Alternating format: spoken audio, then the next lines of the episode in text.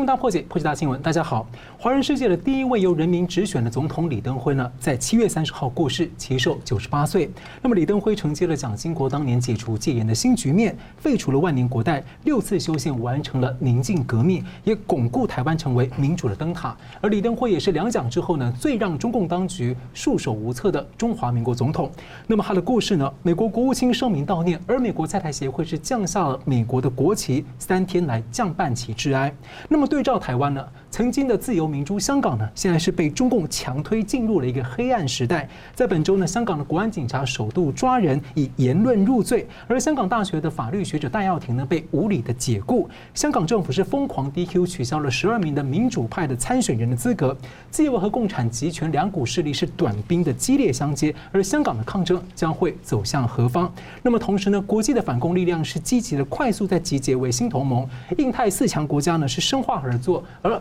日本呢，还可能会加入五眼联盟，这对于区域联防还有区域的经贸供应链会有何的关键影响？那么，美国持续的反击中共呢？更多的面向，有两位专家来为您深入解读。第一位是台湾智库咨询委员张国成教授，主持人好，大家好。军事专家吴明杰先生，主持人大家好。好，我们首先来关注啊，六十万的民众在七月中旬的民主派初选当中呢，在香港选出了立法会的参选人。不过本周四呢，香港政府的选举主任在第一波就 DQ 取消了，裁定民主派有十二人是提名无效，包括了现任的议员，还有黄之锋等多名的新秀。那么黄之锋警告，港府的下一步可能就是借疫情来取消选举，以所谓临时立法会二点零来为之后的所谓的军政府来开路，会废除更多的。通过更多的恶法废除仅剩下的一些制衡权力，也就是说呢，立法会恐怕会进入形同万年代表，甚至是形同是中共人大橡皮图章的黑暗时代。那么我来请教张国成老师，您觉得这样，这是否意味着第一个，香港公民的民主抗争本来被认为是体制外还有议会的双路线，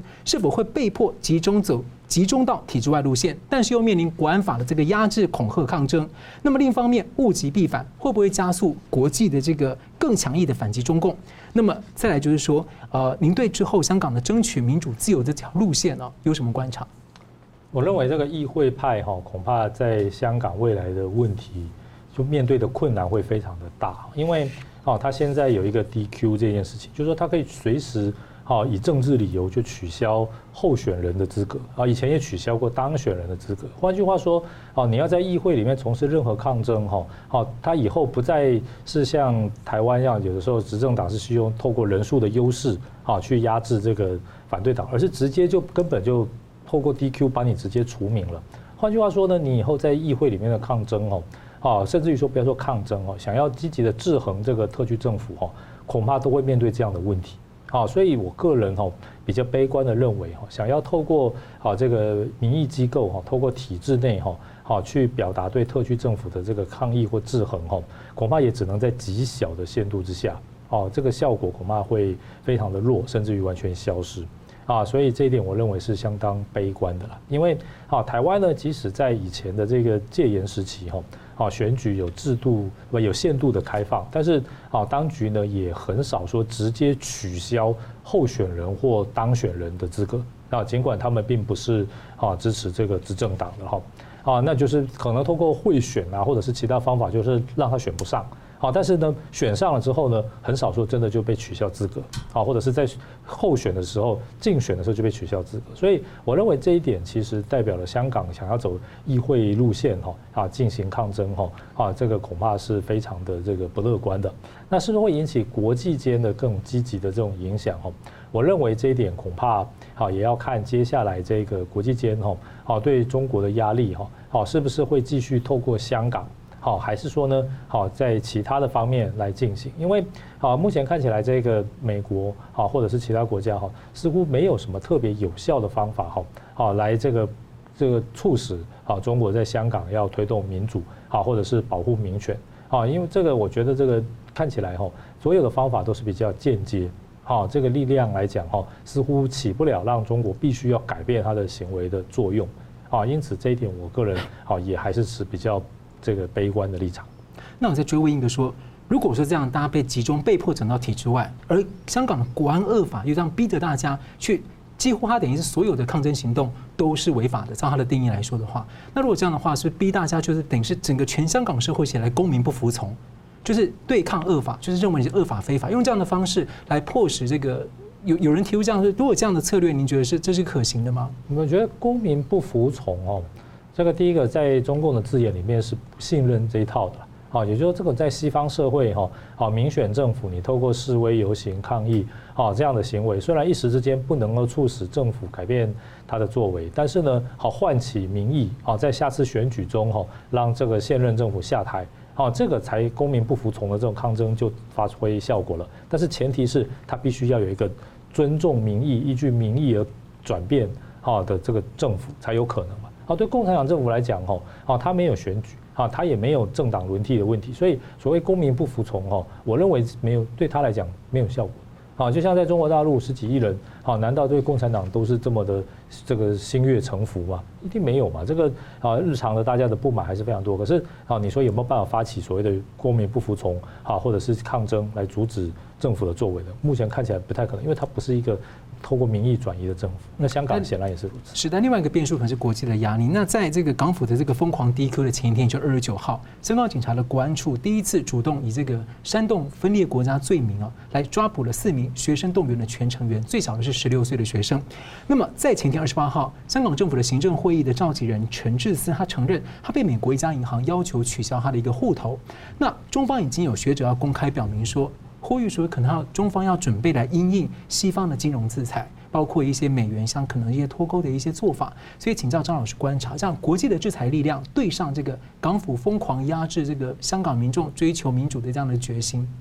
我觉得金融制裁啊，当然也是有那个可能。不过啊，现在世界各国这个尤其疫情的关系哈啊，这个经济啊普遍是处于一个比较啊弱势的阶段，是不是有那个实力？啊，这个金发动这个金融方面的制裁哈，我认为这一点恐怕也是比较悲观的，因为好制裁常常是双面刃，好你这个不太可能说只有让被制裁的单方面受损，好制裁这方都没有办法啊有所行动。像比如说啊，美国最近公布了这个它的上一这个季度的这个 GDP 的数字，比去年同期下跌了百分之三十二了。好像这样子的这个状况哈，美国呢能够有多大的力量哈啊？譬如说透过金融的手段哈，来实施进一步的禁运跟制裁。我想这个在美国国内恐怕这个反对的声音哈啊，特别是来自企业界、来自华尔街哈，也不能忽视了。所以我觉得好，这个时候恐怕是一个非常不这个这个不巧的时机。好，这也可能就是特区政府哈敢这样悍然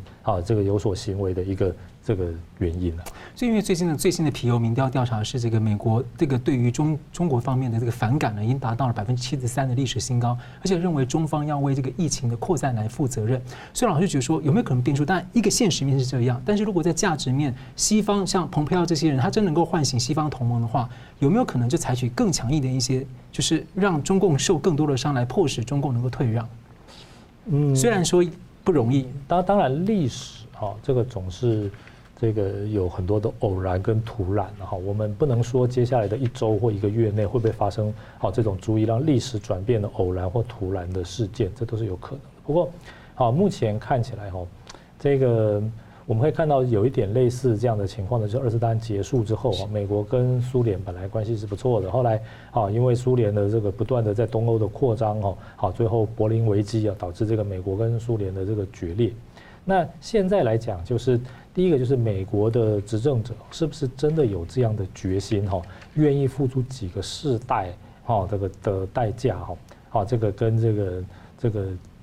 这个负担哈，去跟中国进行这个好下一场的冷战啊，我认为这个是啊美国的这个执政者需要去思考去面对的历史责任啊。第二个就是说。好，当时冷战发生的时候，美国刚处于二次大战结束，啊，这个国力声望达到世界上最强的时候。啊，虽然二次大战它有伤亡，但是相对于苏联，相对于这个欧洲所有国家，哈，好，它的经济，啊，这个整个这个状况是最好的，一枝独秀，啊，所以也不容许他不承担起这样的责任。但是现在看起来，美国疫情，哈，好，还是相当的严重，好，它本身是不是在这个时候，哈，好，具有这样子的道德勇气啊，好，跟这种。哦，心理素质哈，愿意承担起一场哦，可能是持续更长的这个冷战，我觉得这是第二个因素。第三个就是在美国国内还有非常庞大的这个华人社会，好，这个好跟这个跟苏联冷战最大的不同就是说，苏联始终没有在美国国内哈建立起一个具有影响力的俄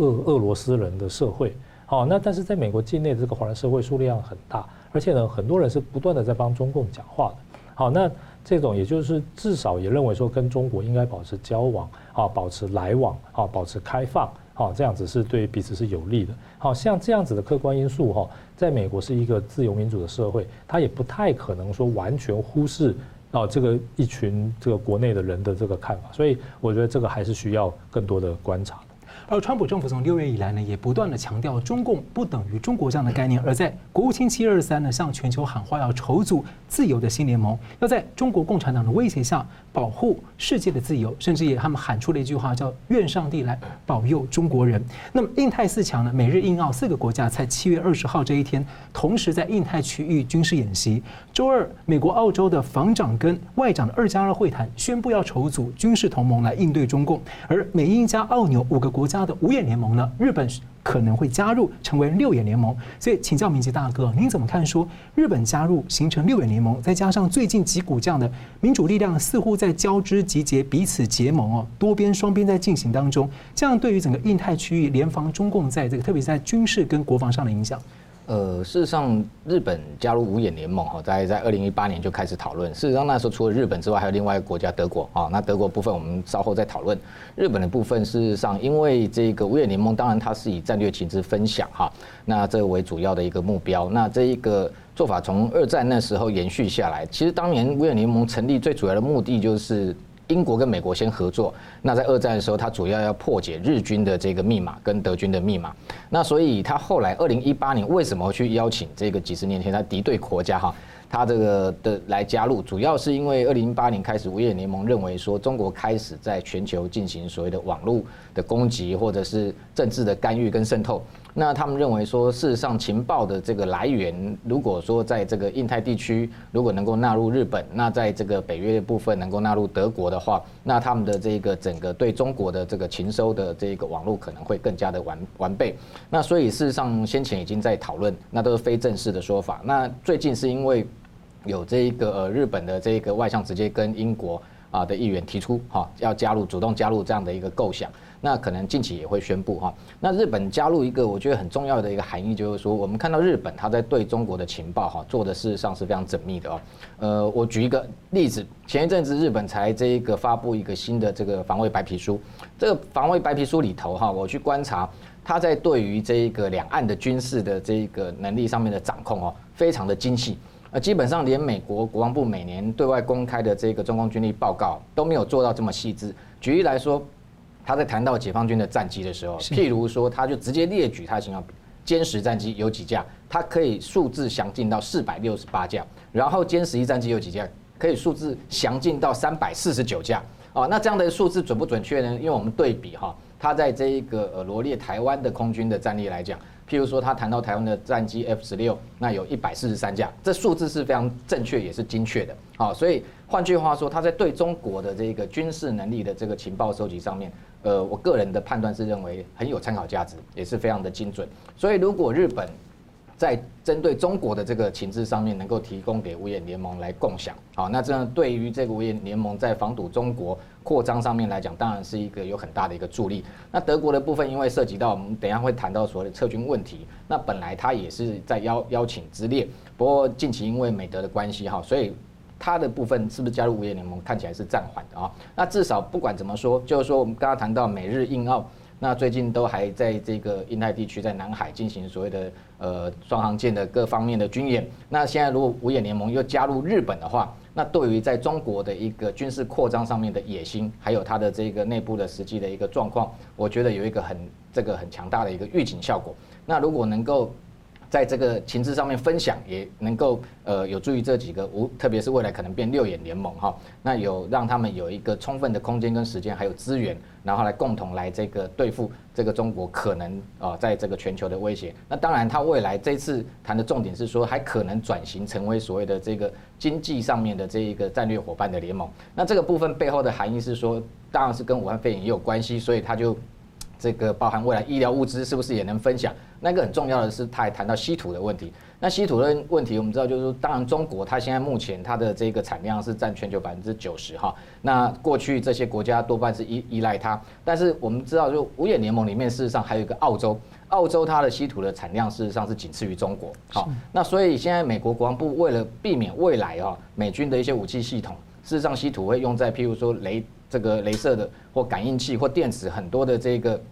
重要的关键武器上面，它未来可能就不再哈这个依赖依赖中国，那开始着手跟这个澳洲来谈合作，那甚至非洲的马拉维，它也这个呃去寻求所谓的替代货源，所以未来稀土都有可能变成六眼联盟他们共享的一个资源。哦，所以整体上来讲，我觉得这个全球这样子一个围堵中共啊，那对外扩张的这样的一个整个大的一个态势，已经慢慢的成型，而且我相信未来会有越来越多的盟友哈，都想要加入这样的一个联盟的关系。那当然，我觉得台湾未来如果有机会哦，能够参与其中是最好，因为特别是对中国的情报，我们刚刚谈到日本做得非常好，事实上台湾哦，我觉得也是呃，特别是因为语文的关系，我们过去长期。在这个中国的情收上面，事实上就有一定的一个能量。那如果台湾也能够纳入的话，我觉得对未来这个全球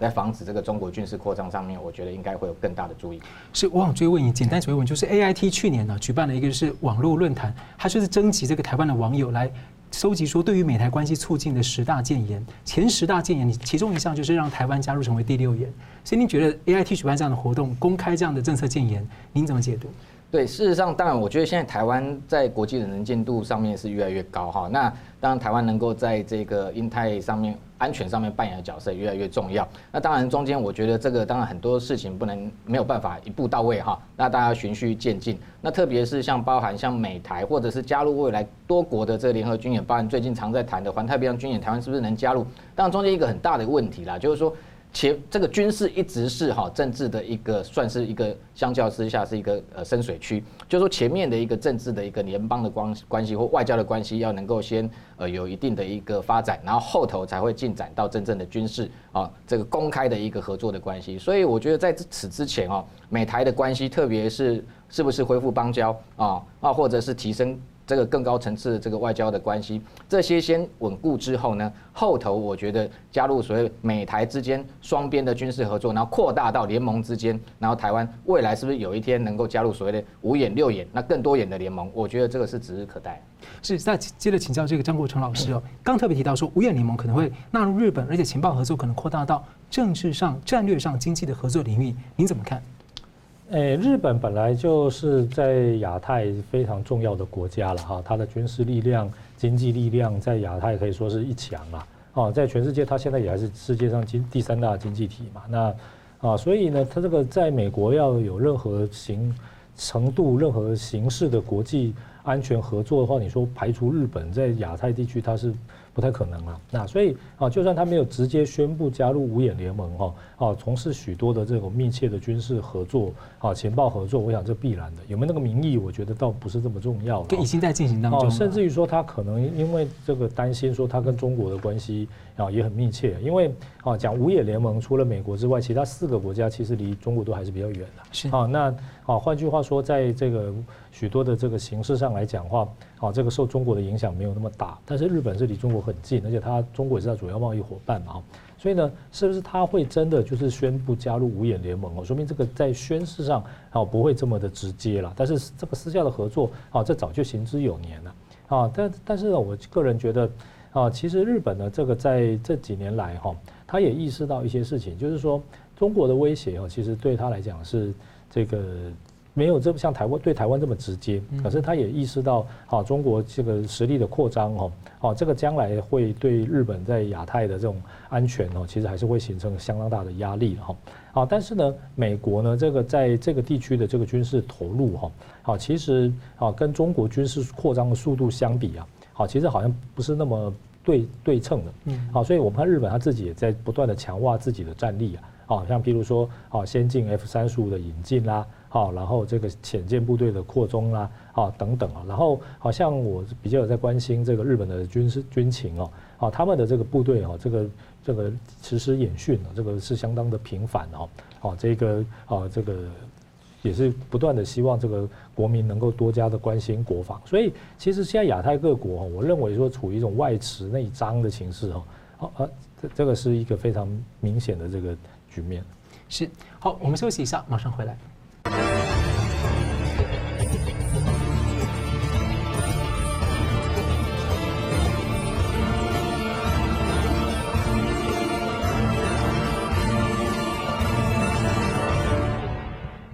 回到新闻大破解。主要的民主国家正加速集结反共联盟，而同时呢，美军正在全球调整部署来应对中共的新局。而川普政府周三宣布，驻德国的美军呢减少一万两千人，其中五千六百人呢派驻欧洲其他的北约盟国。而国安顾问。欧布莱恩指出呢，部分呢是会调到美军在日本、澳洲、关岛、夏威夷、阿拉斯加等基地。那么，请教明杰大哥，您怎么看？说美军从这个德国撤军，以远征军的姿态前进部署到这个比较多是印太区的地方来应对中共、俄罗斯。那另一方面呢，美国把欧洲司令部迁出德国，您觉得说川普政府是要给梅克尔政府什么潜台词或者暗示吗？哦，这分两部分讲哈，先从这个德国部分、北约的部分，我我认为这一个，当然美美国国防部长艾斯培他公开的这个说法是说，这一次原本是要撤九千五变成一万一千九哈，那德国驻军从三万六降低到两万四千人，那他的说说法是说，当然是为了应应这个俄罗斯的威胁哈，不过从实际的兵力调遣上面，我们军事上观察哈，的确呃的确这背后应该还有其他政治意涵啊，特别是他的驻欧司令部。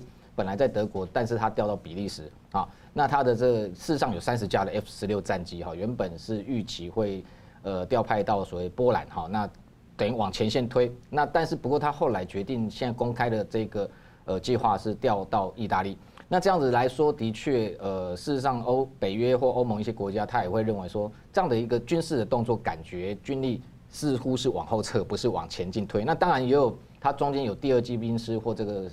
这个呃往前进进驻到这个黑海周边的国家哈，但不过整体上来讲，就是说如果单纯是为了预防俄罗斯来说，大概应该不会是这样的一个军力部署，这中间应该还是有所谓的外交跟政治上的考量。那特别是美国国防部宣布这个方案之后，那川普自己出来公开，那事实上他就直接点了，他就直接讲说这个因为德国啊不分担这个或调高这个北约的军费啊，所以这样的一个。呃，事实上，川普自己的说法应该是最准确的了哈。那所以这样的一个动作，当然中间还分两部分，就是说，当然在他美德之间的关系，因为特别是为什么我们刚刚谈到五眼联盟本来预计也要加入德国，后来没有哈。那当然因为现在美德关系陷入一个比较低潮的状态，特别是川普对于这个德国负担军费的问题，还有他这个呃进一步等于说依赖俄罗斯的天然气哈。那甚至最重要就是说，五眼联盟中间最关键的一个问题就是华为五 G 设备的使用问题。那先前美英之间因为这个问题已经闹得不欢而散，但是现在这个等于英国立场就这个转向一致了哈，所以就没有这样的一个问题。但是你今天德国如果这个前提你不放弃的话，那当然没有加入这个五眼联盟的可能性。那同时就是用这样的一个撤军的一个方式，当然也在对德国施压，因为看起来德国呃梅克在某些部分来讲，他的这一个对中国的立场。跟西方这些盟邦看起来是有落差的哦，那所以用这样的一个方式，或许啊，在德国他自己内部检讨之后，未来会不会改变，我们不晓得。但是这样的一个撤军的方式，当然同时牵动到印太地区的一个这个战力的调整。那因为不只是这个欧布莱恩美国的的白宫安全顾问，包含像这个国务卿这个庞皮欧，他事实上也有类似的说法，就是说这一批兵力大概就六千四百人会。这个调回印太地区，现在先初期先回到美国本土，当然它未来要怎么部署，当然是下一步。但是下一步看起来就是说，在这个印太地区有可能会强化，譬如说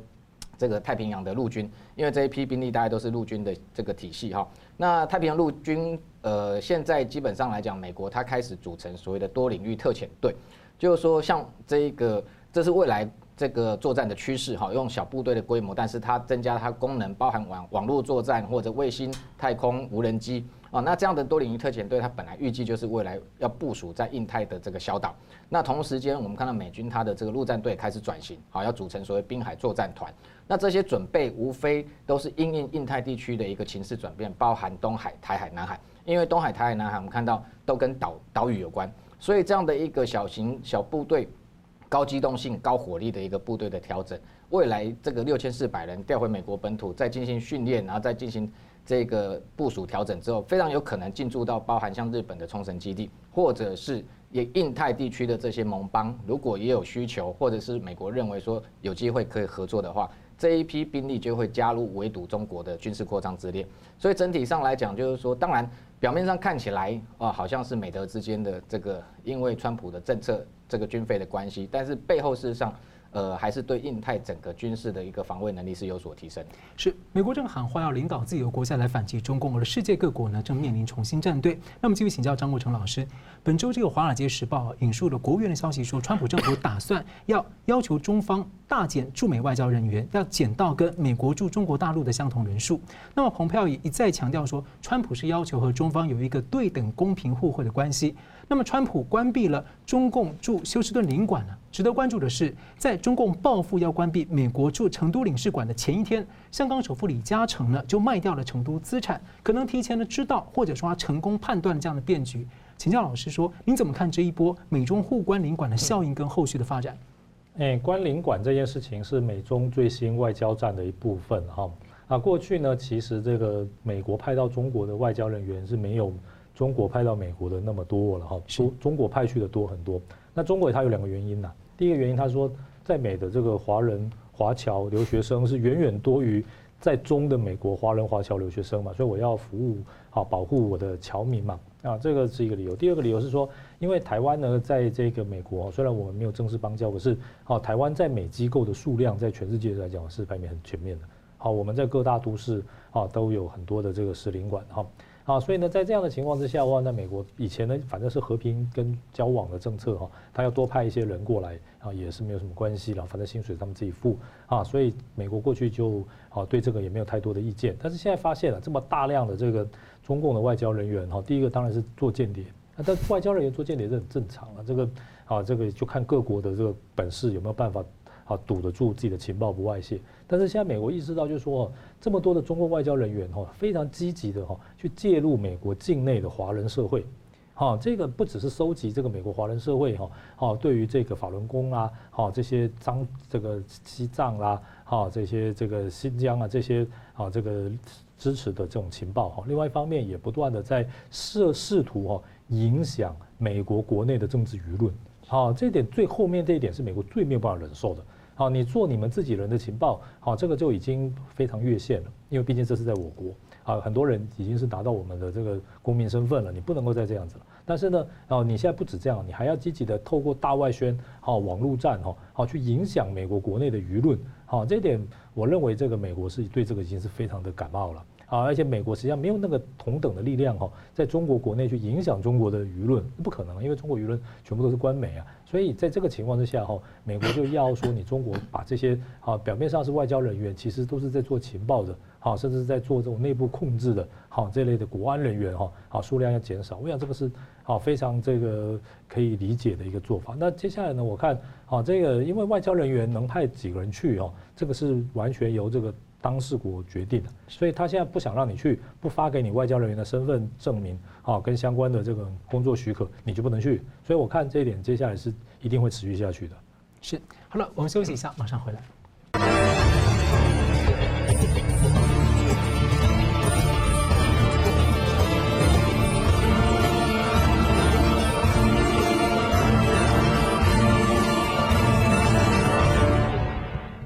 欢迎回到新闻大破解。七月二十三号，美国国务卿呢重磅演讲，喊话自由世界同盟要战胜中共的暴政。那么，中共病毒的疫情重创了美国，而川普总统是几次说美中贸易协议对他来说已经意义不大。那中国病毒学家严立孟本周又公开说，病毒是来自他认为来自中共的军方实验室。我们请教张老师说，川西的关系以前他们说是朋友，还回得去吗？那接着第二个观察点是说，二十八号中共所主导的这个亚投行举行年会，习近平出席演讲，他没有提到一带一路没有提到新一轮的大撒币的一些所谓的援助，强调出多边主义。那么实际上这次的病毒扩散重要的路径也是跟着这个“一带一路”扩散出去。所以您觉得说习近平这次的言论不提“一带一路”有暗示什么？好，第一个是川习关系能不能回得去哈？我想大概不太容易了。好，除这个除非川普顺利连任，然后呢，好这个再召开新一轮的这个博弈哈，不然的话，我想。啊，目前看来剩下几个月的选战，啊，川普应该也不愿意在这个时候呢，又跟习近平有什么新的接触，好，让人家觉得说他的这个反共的决心是不是有所动摇啊？啊，我想这点就不太可能有什么新的这个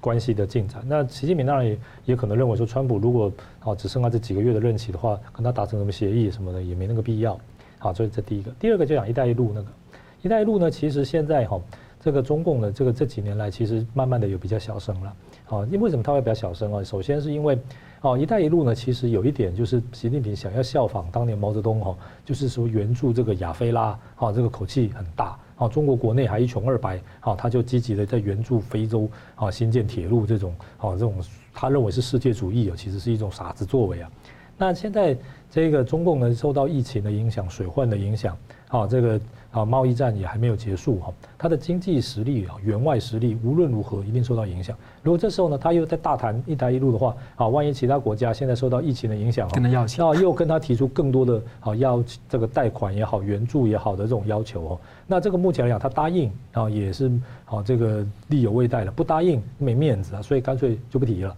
我觉得这点是他可能的一个啊非常重要的发展，而且继续提“一带一路”哈啊，徒增这个啊其他国家的，尤其是西方国家对他的这种围堵疑虑的这种口实啊，所以我觉得啊，不管是它里面的这个 务这个务实派也好哈，还是这个啊这个激进派也好，目前来讲恐怕一致的共识就是说，先别提这个。好，这个一方面是不要在这个打肿脸充胖子啊，另外一方面也是本身的时时间呢，也是事情也是要先做好，所以他就不再提的。好了。传统这个不结盟态度的这样的印度呢，在二零一九年拒绝参加中共“一带一路”的论坛，而今年又表态拒绝任何其中有中共的经贸协定。那么最近他们就印度又强化和美国、日本、澳洲还有台湾的合作，来对抗中共是越来越积极。而先前印度向法国采购三十一架的飙风战机，五架本周飞到了印度，来因应边境的中共威胁。请教明杰大哥，您怎么看这一波的这个战机部署？我们看到在中印边界五月开始陆续冲突之后，哈。看起来，这个北京方面本来他是想要借这个这个中印边境的这个事件，好，等于说转移内部的一个政治压力。那不过他以为做个动作之后，应应该可以很快收手，但是没想到看到这个印度吼。开始全面性的反中，而且最近我们看到它的一个军事的，不管是对外采购、军事的部署来讲，哈，事实上也进入一个所谓的前所未见的一个高度的备战状态。那特别是我们看到它这个五架的飙风战机，本来买了三十六架，那预计今年本来是晚一点才要交机，哈。那不过因为这样的一个面临中国的这个边境的威胁的情况之下，他们特别向法方要求提早交机，所以非常罕见的哈，就是五架飙风战机从法国哈飞了长达七千。这个公里之远，那大概长这个有七个小时之久，好，那中间当然应该经过空中加油哈，那直接飞到哈这一个等于中印边界，他还特别把它部署在一个叫安巴拉的一个空军基地，这个空军基地。呃，事实上接近这一个拉达克那边，所谓中印边界冲突地区也不过两百公里啊，所以他用这样的五架最新的一个战机部署在那个地方，当然就是要对中国有一个严厉的一个警告。